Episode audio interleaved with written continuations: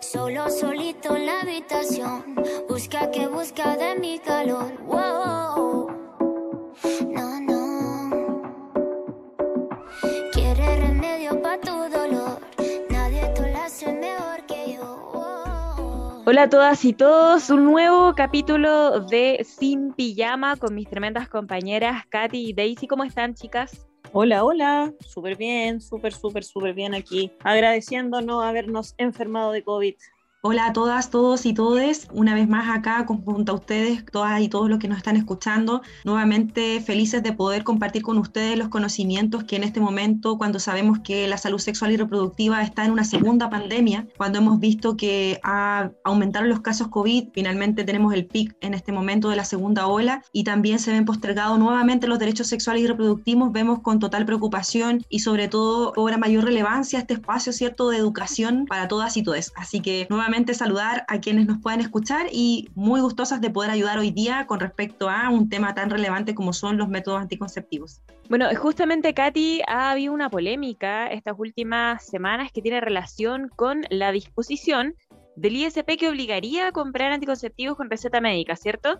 Por suerte, digo, se generó una presión social y también por parte de los especialistas. Tú estuviste ahí, ¿cierto? Daisy, tú también, ustedes estuvieron también desde su especialidad aportando con la opinión y reclamando, por supuesto, por esto que violenta profundamente a las mujeres y que además puso una piedra de tope para que las eh, compañeras pudieran acceder a los anticonceptivos, que es un resguardo para todas, ¿cierto? Es un método también de autoprotección y autocuidado. Y es un derecho, por supuesto.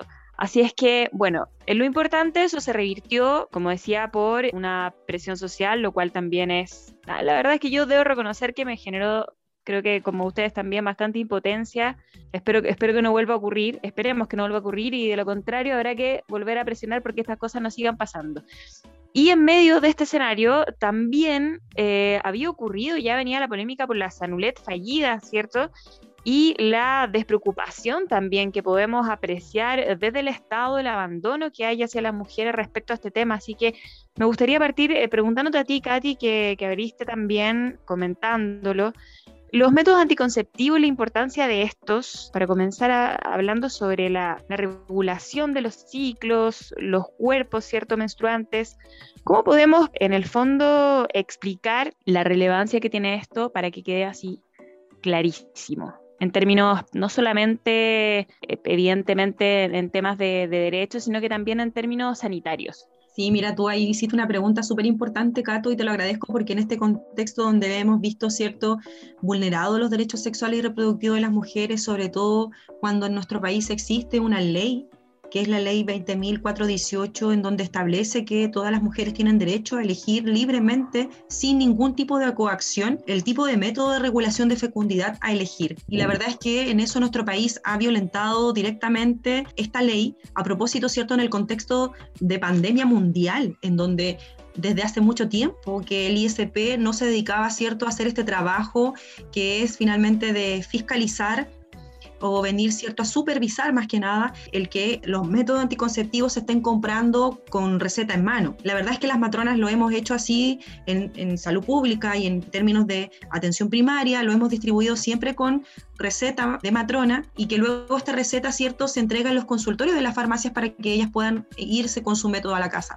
Pero además tenemos el caso de las mujeres que compran el método producto de que desconfían ya de la calidad de los métodos entregados en el sistema público. Entonces esas mujeres acuden a comprar con receta de matrona el método anticonceptivo a las farmacias y que luego, cuando ya el método sigue siendo el mismo que ocupan por años, ¿cierto? Ya no, no acuden con receta porque finalmente siempre van incluso a la misma farmacia a comprar el mismo método. Entonces, ¿por qué ahora cuando estamos en, una, en un contexto de crisis para poder acceder precisamente a los métodos, a la, a la consulta matrona, se pone esta piedra de tope, de alguna forma dando a entender esta falta de prolijidad que tiene el gobierno actual?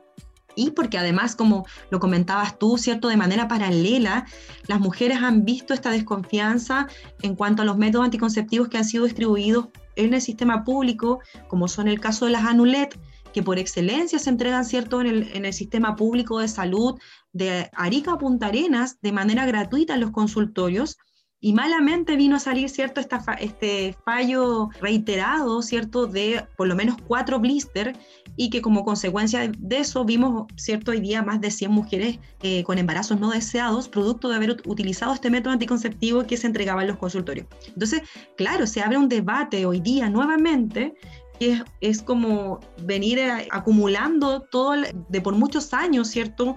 Una problemática que ya la veníamos instalando las matronas y matrones y nosotras también con Daisy desde nuestros espacios de dirigencia gremial, lo veníamos eh, mencionando hace mucho tiempo y que hoy día se devela esta situación a propósito de que estamos en una crisis estructural de nuestro modelo, de nuestro sistema de salud y sobre todo se evidencia por cuánto tiempo se ha ido postergando la salud sexual y reproductiva de las mujeres. Con Daisy ahí hemos trabajado mucho tiempo en esto y entendemos de primera fuente las necesidades que tienen las mujeres y sobre todo las matronas que también están ahí en primera línea, entregando muchas veces métodos anticonceptivos y que no dan abasto por falta de recurso humano, por falta de matronas también que pueda alcanzar a tener una cobertura en la población en atención primaria. No sé qué piensas tú, Daisy. Sí, Katy, yo también opino exactamente lo mismo, o sea, la, ineficacia que ha mostrado el, gobierno de turno en, relación a, velar por los derechos sexuales y reproductivos femeninos ha sido, en realidad, ha, ha dejado bastante que desear por lo que obviamente los profesionales que estamos a cargo de la salud sexual y reproductiva, lógicamente íbamos a alzar nuestra voz y bueno, al menos se consiguió lo que se esperaba, que es nuevamente entregar a las manos de las mujeres. Imagínate tú en este contexto de pandémico poner tanta burocracia, o sea, es como casi absurdo. ¿Cierto? De hecho, a mí me gustaría llevarlas por lo mismo. Me parece súper importante que todas las mujeres puedan tener ciertos consejos también para prevención del embarazo desde, desde matronas como ustedes, desde especialistas. Pero además me gustaría agregar, dentro de lo que estamos hablando, algo sobre la invisibilización, me parece que hay de la discriminación que se genera justamente cuando hay mujeres que tienen acceso al sistema sanitario para poder incluso realizarse exámenes a través de sus médicos, ¿cierto? Para ver cuáles son de repente los anticonceptivos más ideales y otras que simplemente no tienen esa oportunidad todas las mujeres deberían tener el derecho garantizado a hacerse todos los exámenes de manera gratuita. Eso es lo que debería garantizar el Estado. Todas deberíamos poder hacernos estos exámenes, evaluar nuestras hormonas, ver cuáles son los métodos anticonceptivos que podíamos ¿cierto? acceder y pedirlos claramente, favoreciendo la salud y velando por la salud de todas. Ahora también me ha sorprendido mucho he escuchado en varias compañeras que han comentado y es un tema que también me parece que está eh, bien invisibilizado y tiene que ver con que de repente hay mujeres que piden, ¿cierto?, a sus ginecólogos operarse, eh, ligarse las trompas y dicen, ¿sabes que yo ya decidí no ser madre, yo quiero que me operen? Le dicen, no, espere, lo que pasa es que nosotros no podemos operar a menos que usted ya haya tenido un embarazo. O sea, todavía el sistema sigue vulnerando nuestros derechos sexuales y reproductivos, incluso pasando por esa decisión que ya la verdad es que a esta altura me parece realmente insólito que los mismos también especialistas por último no tengan la capacidad de tener el criterio, pasar por encima de eso y eh, por último velar por el bienestar cierto de las pacientes. Así que considerando todos estos escenarios, pasemos a estos consejos, creo yo, que son importantes para poder guiar a las compañeras en la prevención del embarazo. Katy Daisy, ¿cómo podríamos partir con este tema? Oye, sí, mira, perdón, yo a propósito de lo que mencionas, lo último, eh, en base a quienes puedan acceder finalmente a exámenes que son de alguna manera evaluativos, ¿cierto? Que te permiten, por ejemplo, según tu carga hormonal, saber cuántos niveles de estrógeno y progesterona tienes, tu cuerpo produce de manera natural, hacerte, por ejemplo, una eco transvaginal para ver cómo están funcionando tus ovarios. Claro. O sea, toda esa, esa barrera que existe también muchas veces y que se entrega, pero a veces el consultorio X no tiene convenios con laboratorios para poder hacerse una eco transvaginal, por ejemplo. o las ecos son carísimas también, porque, o sea, a mí me parece, sin ir más lejos, yo soy FONASA, y la verdad es que son carísimas. Los exámenes para, para mujeres que estamos en FONASA son muy caros. Son de hecho tres a cuatro veces más caros la mayoría que las mujeres que están en ISAPRE. Y esa es una realidad. O sea, en el, en el fondo es un verdadero negociado con la salud sexual y reproductiva de las mujeres. Absolutamente. Del costo del bolsillo de todas. Entonces, claramente lo que dices tú cobra relevancia porque en este caso, además, teniendo, por ejemplo, una eco transvaginal, qué fácil sería poder diagnosticar una endometriosis. Claro. O un síndrome de, ovario poliquístico, por ejemplo. Entonces, claramente, con eso también generamos estas barreras para poder, luego de eso, entregar una atención integral en consejerías de métodos anticonceptivos, que es lo que tú preguntas ahora, ¿cierto? Que en el fondo es cuáles son los tipos de métodos que tenemos y cómo yo accedo a iniciar un método anticonceptivo y que obviamente va de la mano de una consejería integral en donde las matronas en este caso lo que hacemos es ofrecerle a las mujeres cuáles son los métodos que existen y cuál es el más idóneo para ella según estos exámenes, porque en el fondo yo no le voy a indicar a todas las mujeres cualquier tipo de método, sobre todo para quienes, por ejemplo, tienen antecedentes de algún tipo de cáncer, ¿cierto? Que frente a, frente a los estrógenos también tiene mayor posibilidades de desarrollar un cáncer de mama, o, o, si en la familia hay algún antecedente de cáncer gástrico, ¿cierto? O cáncer eh, cervicuterino, obviamente los métodos anticonceptivos pueden generar un mayor riesgo de desarrollar cánceres o también en las mujeres, ¿cierto?, que son hipertensas crónicas, donde yo además voy a dejar un método anticonceptivo específico,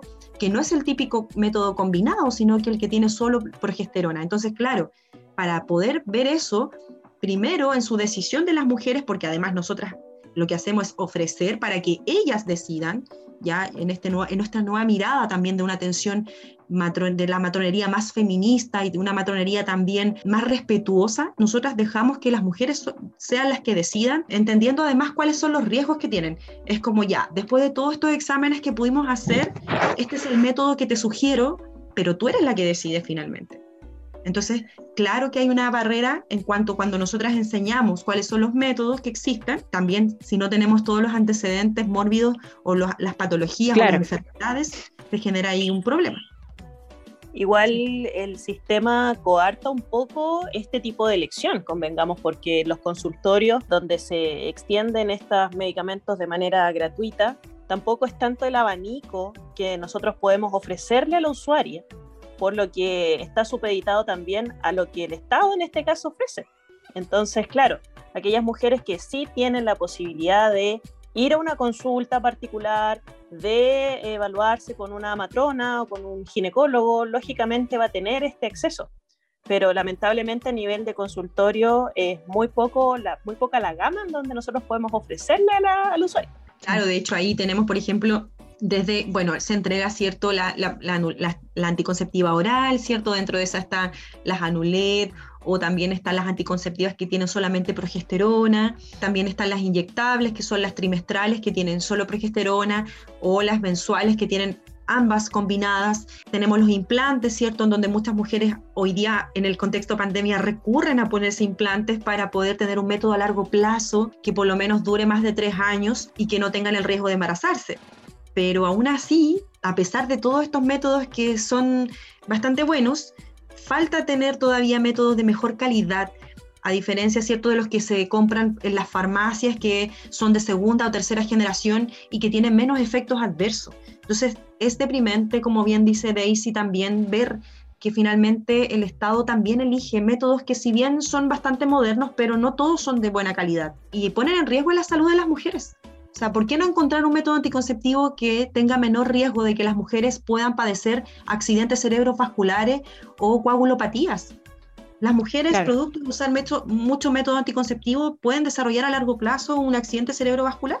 Oye, Becati, y además en, en, relación a la edad, que es muy importante, menores de 15 años, mayores de 15 años, ¿cómo, cómo se regula idealmente esto? ¿Cuáles son los procedimientos? Sí, mira, ahí con respecto a la edad, bueno, las mayores de 18, en el fondo todas son libres de asistir a la matrona, elegir el método y todo, pero en las menores de edad, sobre todo en las menores de 15, ¿verdad? Lo que se hace acá es como nosotras también entregar un método, obviamente, resguardando la confidencialidad en este caso, nosotras atendemos a adolescentes y obviamente porque es un secreto profesional que nosotras las matronas asumimos y así también todo el personal de salud. Para muchas adolescentes que, por ejemplo, nos piden, ¿sabe qué? No quiero que sepa mi mamá que ya inicié mi actividad sexual y quiero usar un método para no quedar embarazada, pero no quiero que mi mamá sepa. Entonces nosotras tenemos ese resguardo en, dentro de la confidencialidad pero obviamente, bueno, antiguamente era como esta, esta tutora o tutor que acompañara, ¿cierto?, a los menores de edad, pero obviamente eh, a medida que avanzan los controles, nosotros también solicitamos que más allá de que los, padres sepan, exista alguna persona significativa, un acompañante o alguna tutora o tutor que pueda estar en antecedente de esto, sobre todo más allá de los riesgos cierto que pueda haber con respecto a los efectos adversos del método, es porque igual es una adolescente, ¿cierto? Una menor de edad, menor de 15, que si por X motivo se llega a embarazar, finalmente estamos también en una situación de una menor de edad que requiere también conocer cuáles son los riesgos, no solamente psicosociales, sino que cuáles van a ser los riesgos biológicos finalmente de un embarazo adolescente. Y también en, la regulación hormonal, yo también preguntaba en el sentido de, hay menores de 15 años que también necesitan, requieren a veces estabilizar, ¿cierto?, las hormonas a través de, anticonceptivos por un tema incluso eh, de, creo que el ovario poliquístico no sé a qué edad es, si me puedes guiar tú con eso, una pregunta de la ignorancia, no me acuerdo desde qué edad uno puede, por ejemplo, empezar a generar todo este tipo de irregularidades también hormonales, etcétera, en los ciclos. Entonces, claro, me parece súper importante porque uno de repente también se enfrenta a los adolescentes por último para guiarlos, para poder también guiar a, mamás y papás que tienen hijos de esa edad que requieren también ese tipo de, apoyo. Sí, como bien dices tú, en el fondo también menores de edad o adolescentes que, por ejemplo, están con su menarquia, que es su primera menstruación, que se da en, promedio entre los 12, 13 años. Por lo tanto, son adolescentes que recién están iniciando su ciclo menstrual con muchas veces dismenorreas, que son estas reglas dolorosas, en donde a veces les llega su periodo y a veces en meses no les llega, o a veces tienen sangrados muy abundantes. Entonces, claro, tenemos adolescentes que también quieren, requieren, ¿cierto?, de un tratamiento anticonceptivo hormonal para poder mejorar su condición de cuerpo, de vida, y en este caso inician un método de tratamiento hormonal para regular su ciclo menstrual y otras también que, por supuesto, al inicio de su ciclo sufren mucho de un síndrome de ovario poliquístico porque sus ovarios están recién adaptándose al funcionamiento normal. Entonces, claramente ahí lo utilizan como un tratamiento para muchas chicas que están recién iniciando su, su, periodo y su ciclo menstrual y no necesariamente como un método de prevención de embarazo, sino que para un tema también de sentirse mejores y aceptar también lo que está pasando con el útero, porque hemos visto muchas adolescentes, incluso a propósito de lo que dices tú, últimamente me ha pasado mucho en las consultas también de ver adolescentes que no les gusta y no aceptan el proceso menstrual pero además están viviendo procesos incluso de rechazo a lo que es sentir el útero, a lo que es menstruar u ovular. Entonces, también va mucho de la mano en esa, en esa adolescencia, cuando empieza a menstruar, con procesos de transición. Entonces, claramente ahí nosotras tenemos que saber, eh, en el momento idóneo, vislumbrar que el método anticonceptivo hormonal, en este caso, sea el más idóneo para eh, adolescentes que quieran regular su ciclo o que quieran incluso por un momento transitorio optar por transitar en el sexo. Entonces, los métodos anticonceptivos hoy día, cuando se abre todo este debate, es un poco desconocer también que no se utiliza solamente para la prevención de embarazos no deseados, sino que hoy en día se utiliza mucho más allá desde el aspecto ginecológico a eso quería llegar, justamente. Me parece que es súper importante abrir esta conversación, porque de verdad hay una ignorancia de, la, de relacionar el, anticonceptivo, que es, muy cultural, la verdad. Es súper machista, es súper patriarcal. Ah, anticonceptivo, ah, es para no quedar embarazada, fin. No, nosotras no tenemos ninguna hormona. o sea, acá, acá no pasa nada. Todo funciona de manera mágica. Es increíble cómo ni siquiera tienen por último la, no sé, la voluntad de informarse un poquito. Bueno, entendemos cómo son los contextos, pero, pero sí. Daisy. convengamos que igual eso da respuesta a la falta de educación sexual que nosotros tenemos en, nuestros colegios. O sea, esta, cuestión cultural se remediaría simplemente con tener educación sexual en el colegio desde los primeros años. O sea, que la sexualidad en sí es, fuese un tema natural, normal, de cómo sobrellevar estos temas que todavía siguen siendo muy tabú en la sociedad, pero que tampoco se le ha tomado nunca el peso. Entonces, por eso es tan importante que vayamos derribando estos mitos, que vayamos invitando a, a, nuestra población, no solamente a la población adulta, a nuestra población adolescente, que no ha tenido lamentablemente esta cercanía con esto tan importante que se llama educación sexual. Oye, sí, a propósito de eso, perdón, chicas, un dato. Saben ustedes que dentro de... Mm, se hizo como un estudio en este centro de, mm, de salud de la Universidad de Chile, en donde el CEMERA, que atiende también a adolescentes, y se hizo un estudio en, en, la página de los ginecólogos a nivel nacional, en donde se veía que los adolescentes menores de 14 años al método anticonceptivo por, por excelencia que más optaban era, eran las anticonceptivas hormonales, las pastillas anticonceptivas. Y claramente tiene que ver con uno, la iniciación de su actividad sexual, pero dos, es lo que acabamos de hablar recién, o sea, cómo finalmente las y los adolescentes buscan una alternativa para regular su ciclo y es porque las chicas igual en general las, las, adolescentes son mucho más que solamente un útero reproductor, ¿no? Ellas entienden. Pero claro, y cada día más consciente, lo cual es muy, muy, muy, muy positivo. Exacto. ¿Cierto? No, y ya... lamentablemente igual nos están llegando chicas que vienen buscando la pastilla del día después. O sea, ahí vemos que en realidad estamos actuando nuestra adolescencia, no, la, no, no todos. Estamos con, convengamos que sí hay papás que se, se la juegan, hablan con sus hijos, pero estamos viendo que realmente las adolescentes llegan pidiendo la pastilla el día después, o sea, cuando ya pudo haberse prevenido efectivamente un embarazo, desde ahí tenemos que hacer pasar a este adolescente por este proceso que, pucha, que tenéis miedo, que estáis asustado, que mis papás qué van a decir y la cuestión, en vez de haberlo prevenido mucho antes. De hecho, es más, se utilizan muchas veces estas anticonceptivas para método YUSPE, porque como no pueden acceder a la pastilla el día después, buscan la, la, el blister de la anticonceptiva para método YUSPE. Ahora en pandemia es, ha sido el boom del método YUSPE. Eso que te tomáis como... Son cuatro uh -huh. de, cualquiera, de cualquier método anticonceptivo que tenga las dos hormonas, estrógeno y progesterona.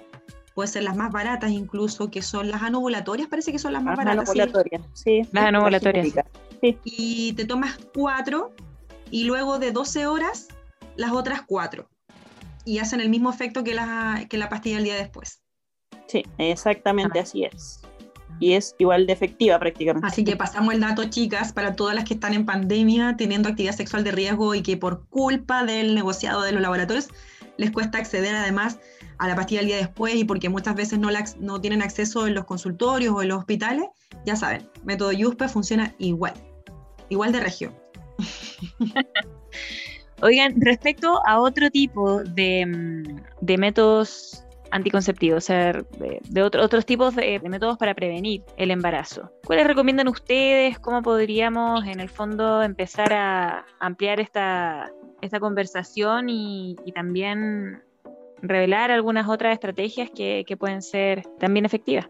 Bueno, aparte sí. de los métodos hormonales que nosotros habitualmente conocemos como las pastillas anticonceptivas, que son las más habituales, también podemos recurrir a los anillos anticonceptivos también, que son dispositivos que se colocan a nivel vaginal, que son liberadoras de hormonas de manera constante y es la usuaria quien lo inserta y lo cambia una vez al mes. Esto también, bueno, se saca cuando se tienen relaciones sexuales y luego también se coloca nuevamente. Bueno, ya sabemos, ya nos, nos comentó Katy más o menos de qué consistían las inyecciones, que son métodos que son métodos combinados con estrógeno y progesterona, y también están las, las inyecciones de, de progestágeno solo. Están los parches anticonceptivos, están los implantes, como dijo bien la Katy. También están los dispositivos intrauterinos, en realidad, que son dispositivos que están revestidos con cobre, que quedan a nivel uterino y que duran aprox 10 años, que bueno, su eficacia es bastante alta en realidad. Bueno, tenemos los preservativos, los condones masculinos, los condones femeninos, y también hay otros métodos que son poco utilizados, que son los, los métodos de conocimiento de la fertilidad, que son los métodos naturales. Yo creo que Katy ahí está más especializada en este tema. Oye, Katy, pero antes de, escuchar eso, que, me interesa mucho por lo demás, el, tengo, tengo observaciones respecto a la T de cobre. Hay mucho mito respecto a la T de cobre. ¿Qué tan invasiva es? ¿Qué, ¿Cuál es el problema ahí? Uh, ya, yo, yo, puedo hablar, pero la Daisy yo creo que tiene Hay usuaria de View. Soy No, usuaria. de, de verdad me, me interesa, porque de verdad creo que hay, hay harto rechazo también a la té de cobre y hay como harto mito y es, además es un método bien, bien antiguo por lo demás. Sí, la T de cobre, es- Sí. de hecho, es como pionera en los métodos anticonceptivos en Chile. pues, de- fue de los primeros que llegó a nuestro país, efectivamente. Y de hecho, si ustedes se recordarán, en la historia del saludismo chileno sobre la regulación de fertilidad en Chile, al principio los dispositivos intrauterinos se, ocupa- se utilizaban también para provocar abortos espontáneos. ¿Se acuerdan? Sí. Y bueno, fue de los primeros métodos que llegó a Chile y luego llegó la, la pastilla anticonceptiva. Y la verdad es que en nuestro país ingresó precisamente porque sabíamos que había muchas tasas, ¿cierto?, de mortalidad materno-neonatal, producto de un aumento exponencial de los nacimientos. En ese tiempo las mujeres tenían por lo menos 12 a 15 hijos y vino a regular, ¿cierto?, la tasa de fertilidad y sobre todo eh, disminuir las, las muertes maternas. Y la verdad es que la, la de cobre lo que hace dentro de sus funciones es generar este ambiente tóxico, ¿cierto? Al haber un cuerpo extraño dentro del útero que concentra cobre, genera, ¿cierto?, un ambiente tóxico para que finalmente mueran los espermios dentro y no se produzca el embarazo. Pero además, producto de este ambiente tóxico, producen las mujeres muchas veces también dolores durante su ciclo menstrual, producto de que esta sensación de inflamación, de dolor, ¿cierto? Es Es mucho un cuerpo más... extraño al final. Exacto, Es un cuerpo extraño. Mm. es mucho más atenuante. Entonces, claramente para las mujeres que no están acostumbradas al principio es mucho más doloroso y también está este mito que hay un porcentaje no menor, ¿cierto?, de mujeres que embara- se embarazan igual con dispositivo intrauterino. No sé qué opinas tú ¿Cuánto el ahí de- porcentaje, aprox? La- el dispositivo intrauterino tiene un porcentaje de eficacia de por lo menos un o- 80%. Yo 90 no, tiene una eficacia de un 99.3. Esa es la Sí. eficacia del, de la Que igual es alto. Ahora, Sí. sí, es bastante alto. Lo que pasa es que tampoco está exento de riesgo. Si al final, por ejemplo, un dispositivo que queda mal puesto, no quiere decir que todos vayan a quedar mal puestos, pero sí puede suceder. O sea, todo método anticonceptivo que no sea la abstinencia to- total y sexual para prevenir un embarazo siempre va a tener un riesgo. Entonces, por eso, Claro. bueno, también existe la posibilidad en algunas usuarias de crear procesos inflamatorios pélvicos con el, con el dispositivo. O sea, yo he visto varias usuarias de DIU, precisamente, por eso yo me persino todos los días, va a tener, eh, tienen acceso a ¿cachai? Eh, producto de que estos hilitos que quedan, este plástico que al final queda saliendo del cuello del útero, también al ser un, un elemento extraño, pueden también eh, subir hacia, hacia la parte uterina y de ahí hacia las trompas de falopio y generar estos abscesos ováricos. Claro, no es en todas las usuarias, no es siempre, pero sí, obviamente las usuarias tienen que evaluarse su UTE de cobre por lo menos una vez al año por medio de eh, ecografías. De hecho, cuando se va el control, precisamente es una vez al año. Y te solicitan también una ecografía. Y volvemos a lo que dice la, la Katy, que si la paciente no tiene los medios para evaluarse, también estamos al debe con eso. Y eso pasa incluso con el Mirena. Ojo, que el Mirena también es un dispositivo, intra- un dispositivo intrauterino que no es de cobre, es de plástico y tiene hormonas. Yo eso no lo conocía, que, ¿cómo es? ¿Cómo funciona? De verdad me, Mirena- me estoy enterando, sí.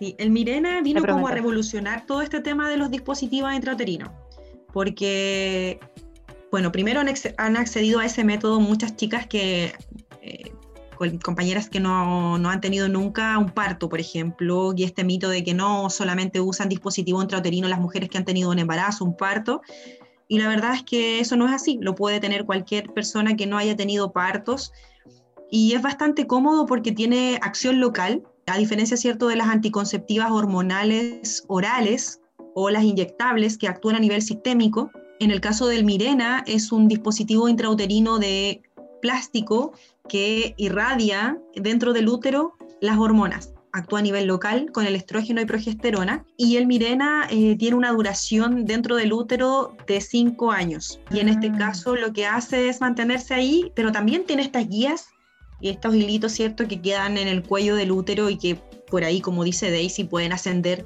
micro- microorganismos, como también sucede con la T de cobre. Oye, qué interesante. Y eso, o sea, es como, no, es- no es parecido al anillo, po. es distinto. es más similar a la T de cobre, pero como en plástico en el fondo. exacto, y genera menos reacción. Para poder graficarlo bien, ya. Exacto, y menos dolor porque mm, en el caso de la T de cobre es un cuerpo extraño. El cobre genera más reacción. Perfecto. Sí, duele. y las reglas son más abundantes y son más dolorosas. Y todo. Pero bueno, ¿qué más da? Oigan, quiero llevarlas ahora a el, calendario. ¿eh? A mí me interesa bastante porque estoy en, modo calendario, así que... ¿Cuál sería el, sí, el, el, en el fondo, la forma ahí de no cometer errores, ¿cierto? ¿Cómo ir mm. guiando bien eh, este calendario? Sí, mira, la regulación del ciclo con el método calendario de una manera más natural, primero va por una decisión de abandonar cierto cualquier anticonceptivo hormonal que pueda influir también en tus estados anímicos, porque convengamos que las, las hormonas finalmente también influyen no solamente en cómo poder desarrollar enfermedades como las que hablábamos de antes, como cánceres, o que a futuro puedas desarrollar un accidente cerebrovascular, sino que también influye en tu estado anímico. Muchas mujeres que les disminuye la libido, hay mujeres también que con las anticonceptivas hormonales se sienten que de alguna manera emocionalmente no son como habitualmente lo eran antes. Entonces, parte por esa decisión. Y luego de eso también viene un proceso de complementar esta regulación de ciclo natural con una alimentación más saludable, con una actividad física constante, o sea, estar pendiente de que finalmente es como un tratamiento, pero sin, sin pastillas, sino que yo también asumo que me tengo que alimentar con ciertos alimentos que me favorecen un mejor metabolismo y, a medida que yo tengo un mejor metabolismo, regulo también mis glándulas eh, secretoras hormonales. Ya, porque recordarán ustedes que en este caso, los hipotiroidismos o, un hipertiroidismo finalmente está relacionado con nuestro metabolismo. Las, las personas que suben de peso muy bruscamente o bajan de peso muy bruscamente tienen problemas generalmente a la tiroides y por consecuencia también se ve perjudicada sus hormonas que estimulan, ¿cierto?, la producción de estrógeno y progesterona en nuestros ovarios. Entonces, obviamente es, toda una regulación de nuestro metabolismo, la forma en que nos alimentamos, ojalá alimentarnos de manera más sana y equilibrada, ¿cierto?, consumir ciertos alimentos, por ejemplo, que son ricos en fibra, de repente también hacer más actividad física en la semana, por lo menos tres veces a la semana.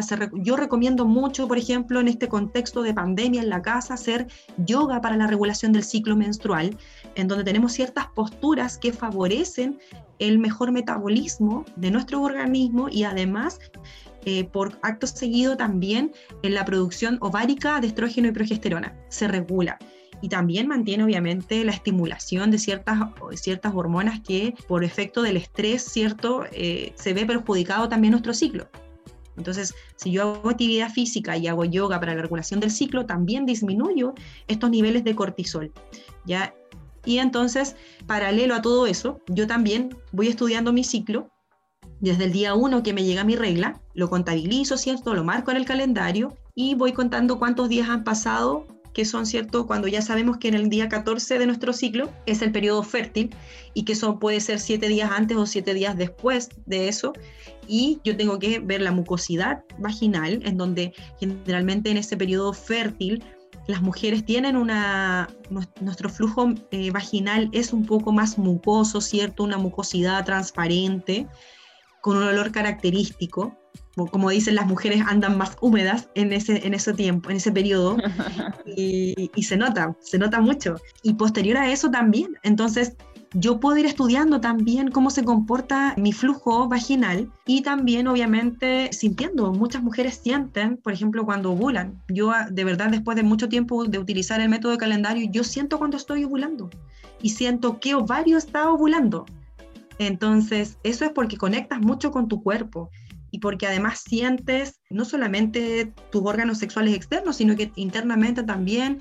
Para eso yo recomiendo, insisto, mucho eh, ejercitar yoga para regulación del ciclo porque también hace que conectemos nosotras con nuestros órganos sexuales. Y convengamos también que este, sí, que este método requiere también de un exhaustivo control, de una regulación primero del ciclo. Una paciente que está tomando hormona en este momento y decide dejarla, no quiere decir que dentro de un mes, dentro de dos meses, inmediatamente utilice el método del calendario.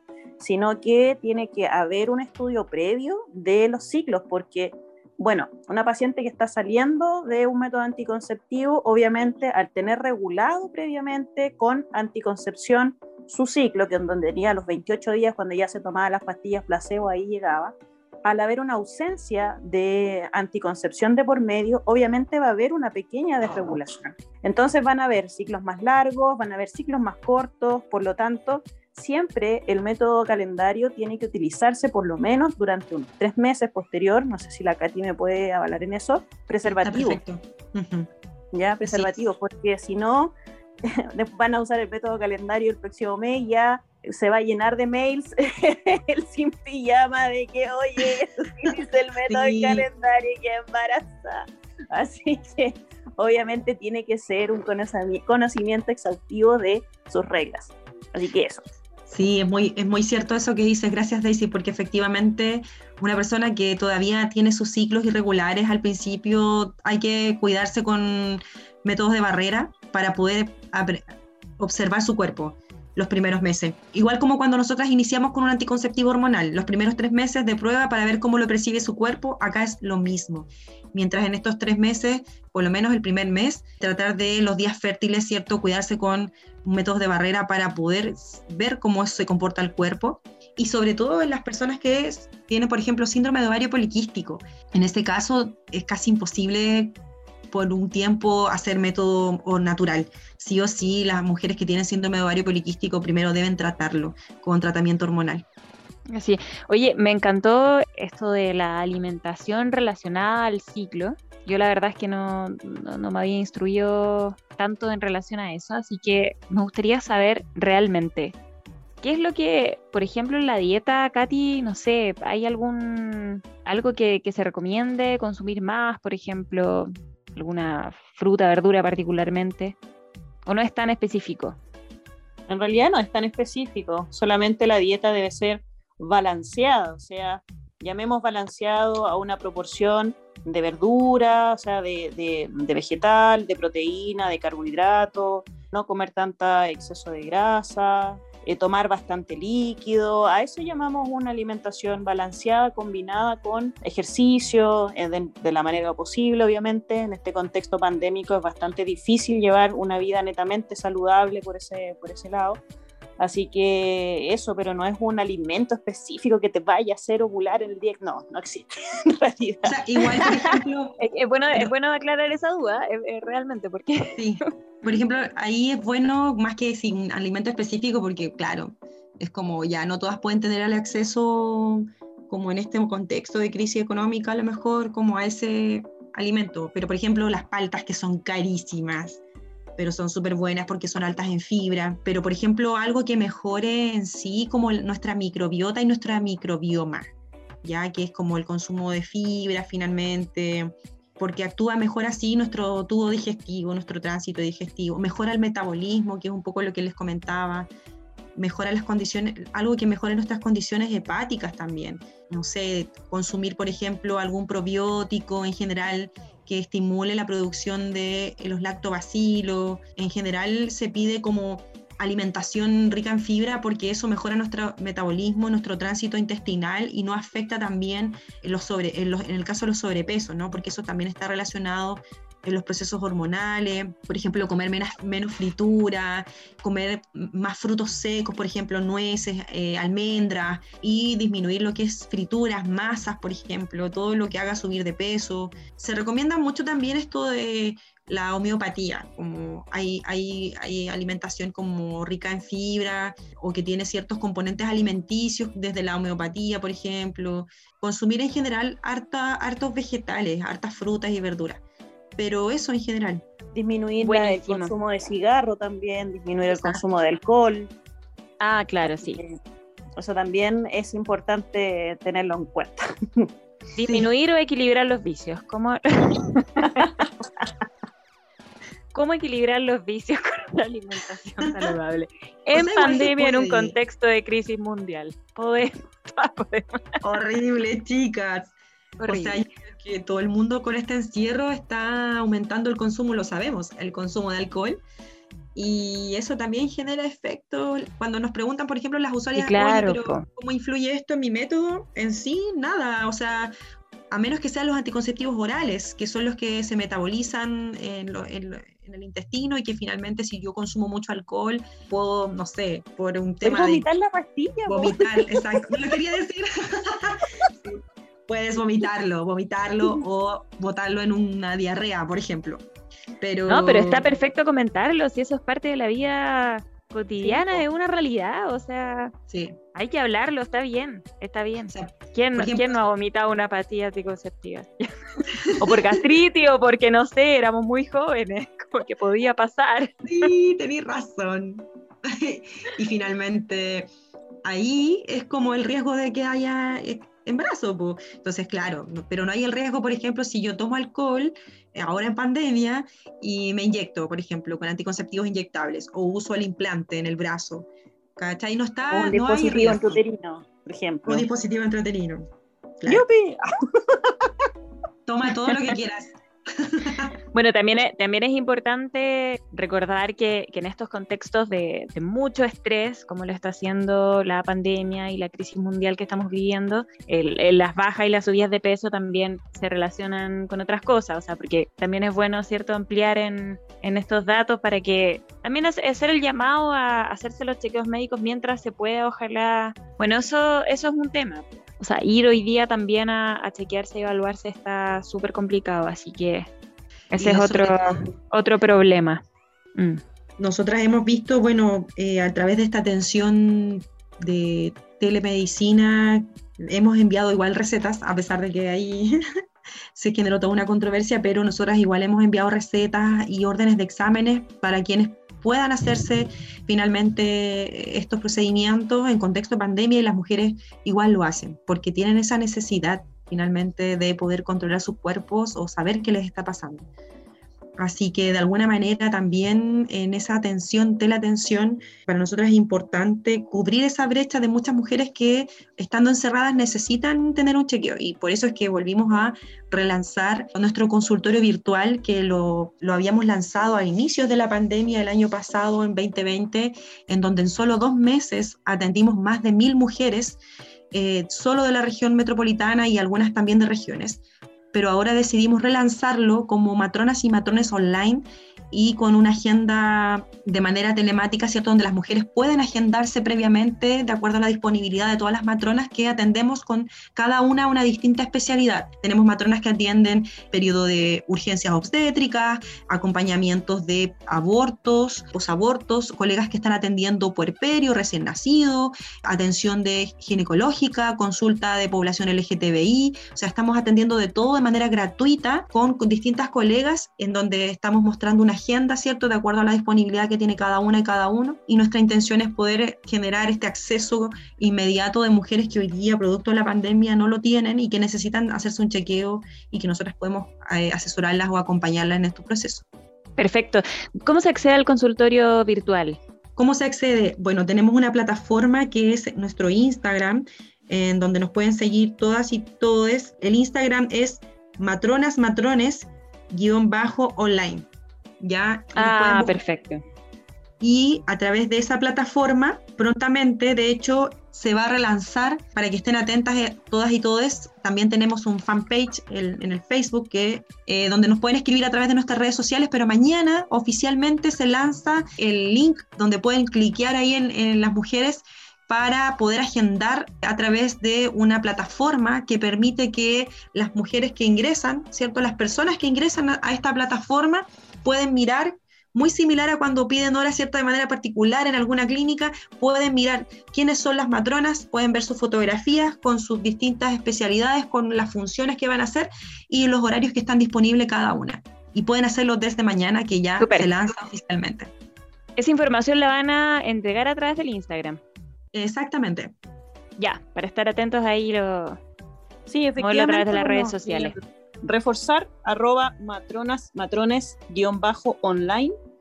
Y adem- además también pueden algún un eh, link que es más fácil, es arroba asomat en Instagram, que ahí también pueden encontrar información sobre el consultorio virtual. Ujú.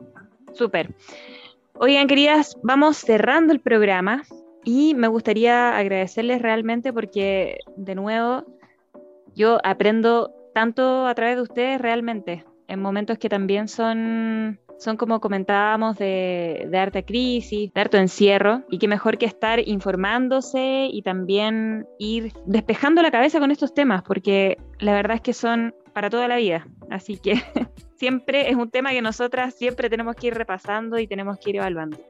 Vamos eh, a tener bastantes temas de conversación, los próximos programas, se está ampliando esto hay también harta demanda de, temas que, están relacionados a la pandemia, así que vamos a tener varias novedades. Y, oye, y, perdón, Katu, y sería bueno a lo mejor quienes escuchen este programa que nos puedan escribir a nuestro correo sin pijama para que a lo mejor algún tema de interés también lo podamos hacer.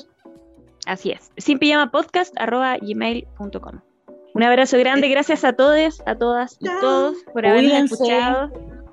No salgan de casa, solo lo justo y necesario, por favor. Abrazos, chau, chau. Chao, que estén bien. Cuídense, que estén bien. Chao a todos. Chao, chao. chao.